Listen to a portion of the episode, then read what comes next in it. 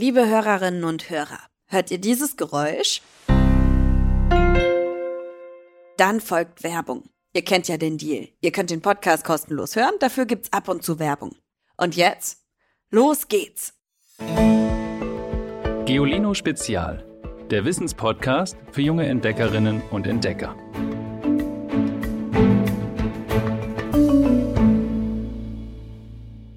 Hallo, ich bin Levi und elf Jahre alt. Ich wohne in der Nähe von Karlsruhe. Am Wald liebe ich besonders, wenn man ein paar Minuten ganz still einfach nur stehen bleibt und dann das ganze Rascheln, Zwitschern hört. Tschüss. Hallo ihr Lieben. Heute nehme ich euch mit in den Untergrund.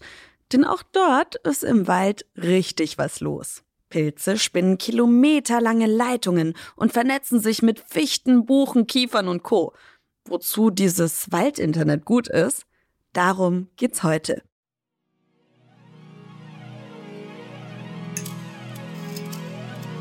Wer hätte das gedacht? Bäume sind echte Netzjunkies. Den ganzen Tag hängen sie darin ab. Allerdings nicht im Internet, in dem wir Menschen uns herumtreiben, sondern im Wood Wide Web. Auf Deutsch heißt das sinngemäß waldweites Netz. Es besteht aus Hyphen, fadenförmigen Zellen von Pilzen, die durch den Erdboden wachsen und lange Leitungen bilden. In einem Teelöffel Walderde können mehrere Kilometer Pilzgeflecht stecken. Ein einzelner, durchschnittlicher Bodenpilz in unseren Wäldern besitzt unterirdische Fäden von 50 bis 100 Kilometer Länge. Die umspinnen die Wurzeln der Bäume und verbinden so den ganzen Wald. Aber wozu ist dieses Netzwerk im Erdboden gut? Ganz einfach, es ermöglicht den Waldbewohnern einen Tauschhandel. Die Pilze stellen Wasser und Nährstoffe wie Phosphor und Stickstoff aus der Erde bereit und leiten sie an die Wurzeln der Bäume weiter. Die geben den Pilzen Zucker zurück, den sie mithilfe der Sonne in ihren Blättern herstellen. Expertinnen und Experten nennen die Partnerschaft zwischen Bäumen und Pilzen Mykorrhiza. Die Bäume machen sich das Pilzinternet aber noch anders zunutze. Sie können sich darüber gegenseitig mit Nährstoffspenden aushelfen, Nachrichten verschicken und Intrigen spinnen.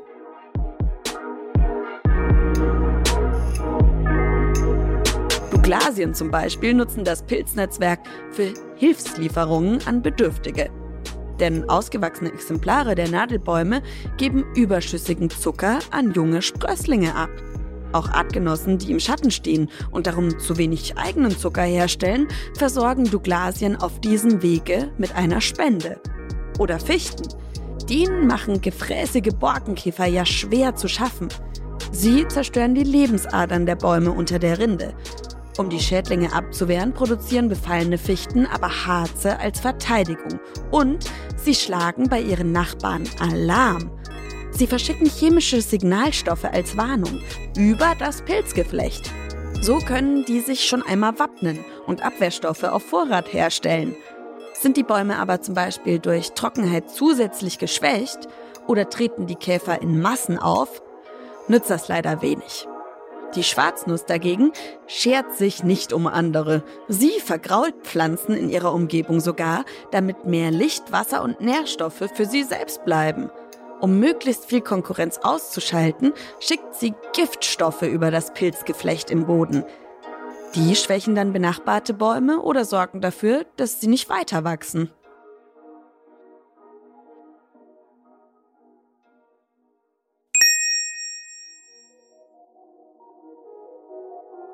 Wie genau das alles funktioniert, haben Forschende erst ansatzweise verstanden. Sicher ist, dass Pflanzen für die unterirdische Plauderei biochemische Signalstoffe nutzen und damit oftmals überlebenswichtige Botschaften verschicken. Bäume warnen einander zum Beispiel, wenn das Wasser knapp wird oder wenn Naturgewalten drohen. Und sie schlagen Alarm, wenn gefräßige Schädlinge im Anmarsch sind. Wer also an das große Netzwerk, das Wood Wide Web, angeschlossen ist, weiß Bescheid und kann sich rechtzeitig wappnen, bevor es ihn selbst trifft. Übrigens, ausfallen kann das waldweite Netz nicht. Wird es einmal beschädigt, zum Beispiel weil ein Wildschwein im Boden wühlt, ist die Störung schnell behoben, denn die Pilze legen ihre Leitungen parallel und schalten sofort auf Nachbarstränge um. Hey Leute, ich bin's, die Bernadette, die Redakteurin hinter Geolino Spezial und ich habe einen Tipp aus der Redaktion. In unserem aktuellen Geolino Extra Magazin geht's nämlich, wie auch hier im Podcast, auch um unseren Wald. Darin findet ihr spannende Reportagen, faszinierende Bilderstrecken und noch mehr Geschichten zum wilden Wald. Den Link zum Heft, den gibt's in der Folgenbeschreibung. Und jetzt geht's weiter mit der Folge. Einer, der sich richtig gut mit der Kommunikation der Bäume auskennt, ist mein Freund, der Förster Peter Wohleben. Er hat sogar ein ganzes Buch darüber geschrieben. Und mit ihm hat sich unser Sprecher Tim mal unterhalten. Hallo Peter, danke, dass du uns heute mehr über den Wald erzählen willst. Sehr gerne, Tim. Peter, warum weißt du eigentlich so gut über den Wald und die Kommunikation der Bäume Bescheid? Also ich habe mich immer schon für Natur interessiert, schon als kleines Kind. Ich habe zum Beispiel mal ein Küken auf dem Heizkissen ausgebrütet, äh, lauter so Sachen gemacht und ähm, habe später gedacht, Mensch, was kann es eigentlich so von Beruf machen? Und habe dann überlegt, ach, Förster wäre doch nicht schlecht. Förster ist doch sowas wie Baumhüter und äh, da muss man sich ganz viel mit Bäumen beschäftigen. Und das mache ich seitdem. Und dann findet man ganz viele Sachen raus. Und wenn man sich mit Leuten aus der Wissenschaft unterhält. Die können einem noch viel mehr spannendere Sachen erzählen. Ich hätte mir früher nicht vorstellen können, dass Bäume fast so wie Tiere sind. Der Hauptunterschied ist eigentlich, dass sie ständig an einer Stelle stehen bleiben und natürlich, dass sie auch ihre Nahrung selber erzeugen können äh, mit ihren Blättern und dem Sonnenlicht. Aber ansonsten haben die fast alles andere auch drauf. Wenn wir so durch den Wald spazieren, können wir die Kommunikation der Bäume auch selbst hören? Also hören kann man das nicht, weil die Bäume sich nicht mit Geräuschen orientieren und kommunizieren, sondern die machen das zum Beispiel mit Duftstoffen. Und das kann man riechen. Das riecht, also wenn man so an so einem richtig heißen Sommertag durch äh, Fichtenwälder, Kiefernwälder, Douglasienwälder, also immer Nadelwälder läuft, das kann man riechen. Da haben die Bäume Stress und das riecht so ein bisschen so süßlich, harzig, aromatisch. Dann haben die Bäume richtig Stress. Wenn die sich wohlfühlen, machen die das auch, aber das können wir nicht riechen. Das würde ich aber gerne mal riechen. Und die machen das auch nicht nur mit Geruch, sondern auch unterirdisch über die Wurzeln. Mit Wurzeln, mit Pilzfäden. Das ist wie das Internet des Waldes. Da funken die sich quasi Baum-E-Mails hin und her. Zum Beispiel, Achtung, da kommen Käfer, Borkenkäfer, die wollen uns fressen. Oder es ist hier ganz trocken, passt mal alle auf mit eurem Wasserverbrauch. Über solche Sachen unterhalten die sich, aber super langsam, bis zu 10.000 Mal langsamer als wir. Also ich glaube, wenn unser Internet so langsam wäre, ich glaube, wir würden den Computer in die Ecke schmeißen. Wir als Menschen reden ja im Sommer über andere Sachen als im Winter. Das heißt, die Jahreszeiten haben auch einen großen Einfluss auf unsere Gespräche. Ist das bei Bäumen ganz genauso? Das ist eine spannende Frage, weil über Baumkommunikation äh, weiß man leider noch nicht so viel, aber ich glaube schon. Weil im Winter zum Beispiel schlafen Bäume aber die sind nicht so richtig inaktiv. Ähm, das heißt, die Wurzeln, da sitzt eigentlich das Baumhirn in den Wurzelspitzen und das ist weiter aktiv. So wie bei uns, wenn wir schlafen. Unser Gehirn, ne, das produziert zum Beispiel Träume. Und manche Leute quatschen ja, brabbeln ja auch im Schlaf. Ob Bäume das machen, weiß ich nicht, aber das würde mich tierisch interessieren. Also lange Rede, kurzer Sinn, ich weiß es nicht, da muss noch ganz viel entdeckt werden. Aber ich könnte mir gut vorstellen, dass im Winter auch einiges los ist. Haben Bäume und Wälder noch mehr mit uns Menschen gemeinsam? Also Bäume und Wälder haben ganz viel mit uns Menschen gemeinsam. Nein, es ist umgekehrt. Wir haben ganz viel mit denen gemeinsam, weil die Bäume waren ja, sind ja schon viel länger da als wir. Bäume gibt es schon seit 300 Millionen Jahren, also ungefähr tausendmal länger als Menschen. Und äh, deswegen haben sich wahrscheinlich die Menschen einiges abgeguckt. Bäume zum Beispiel leben in Familienverbänden. Die sind super sozial. Die teilen über die Wurzeln, über Verbindungen Zucker, also Nahrung miteinander. Die helfen sich aus, wenn es mal einem schlecht geht. Das haben wir eben schon gehabt. Die äh, quatschen miteinander, warnen sich gegenseitig. Also die leben in großen Gemeinschaften, wo sich alle gegenseitig unterstützen. Übrigens erkennen Baummütter auch ihre Kinder über die Wurzelspitzen. Das kann man untersuchen wissenschaftlich. Das klingt ja wie ein Märchen. Ja, ist fast wie ein Märchen. Und ihre eigenen Kinder werden ganz besonders bevorzugt bei der Nahrungsabgabe. Also es ist sehr, sehr viel ähnlich. Okay, Familien, das kann ich mir vorstellen. Aber haben Bäume auch Freunde?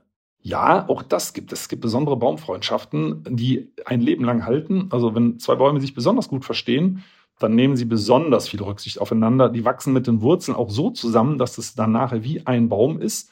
Und in der Krone kann man das auch sehen. Die richten ihre Äste voneinander weg, damit sie sich gegenseitig nicht stören. Und wenn dann irgendwann, wenn die mal uralt sind, einer der beiden Bäume stirbt, dann stirbt der andere kurz drauf auch. Das gibt es bei menschlichen, ganz, ganz alten Ehepaaren zum Beispiel auch, dass der verbleibende Partner dann keine Lust mehr hat, weil das ganze schöne Leben äh, der Partnerin oder dem Partner dann halt vorbei ist. Also das ist bei Bäumen sehr ähnlich. Die müssen dann auch irgend so etwas wie, na, ich sag mal, Abschiedsschmerz fühlen können.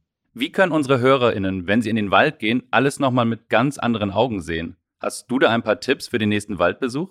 Ja, ähm, und zwar geht immer dieselbe Strecke oder öfter zumindest. Also es kann im Wald sein, es kann aber auch in der Stadt der Baum vorm Haus sein oder im Garten. Beobachtet Bäume länger, weil, das haben wir vorhin ja schon mal gehabt, die sind bis zu 10.000 Mal langsamer als wir. Und wenn man sieht, wie die sich verhalten, dann sieht man, ach, die sind, machen das unterschiedlich. Also es sind nicht alle Buchen gleich, die werfen nicht alle zum selben Zeitpunkt zum Beispiel das Laub ab. Ne? Manche, die sind ein bisschen ängstlicher, die haben Angst vor schweren Schneefällen, die Äste abbrechen könnten, die werfen das Laub früher ab. Andere sagen, nö, so ein bisschen Zucker produzieren und kurz vorm Schlafen gehen, das ist doch immer gut. Die lassen das Laub länger dran. Äh, bei der Trockenheit sieht man es genauso. Manche werfen sicherheitshalber viele Blätter ab, andere sagen, nee, nee, es wird jetzt demnächst regnen. Übrigens, Bäume haben keine Wettervorhersage, ne? die sind da genauso schlecht wie wir.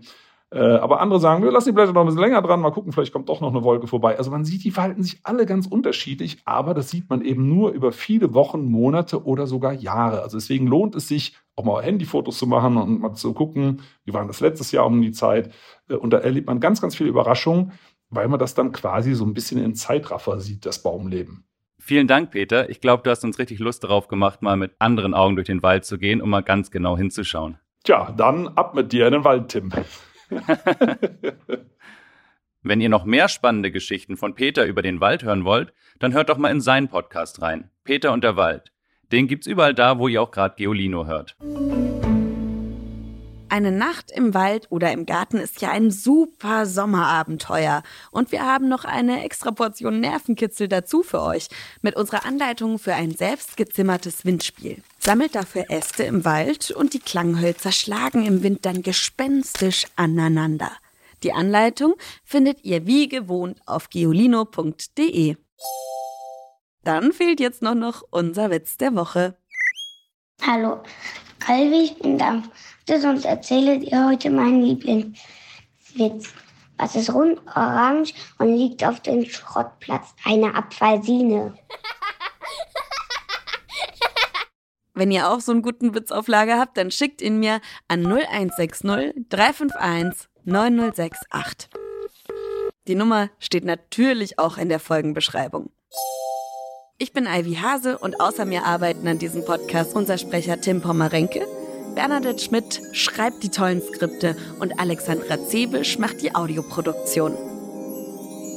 Ich freue mich schon, wenn ihr nächste Woche wieder einschaltet und in der Zwischenzeit könnt ihr mir auch noch mal eine Sprachnachricht schicken, was ihr besonders gern am Wald mögt. Tschüss! Noch mehr Geolino für zu Hause? Schaut einfach unter geolino.de slash spezial.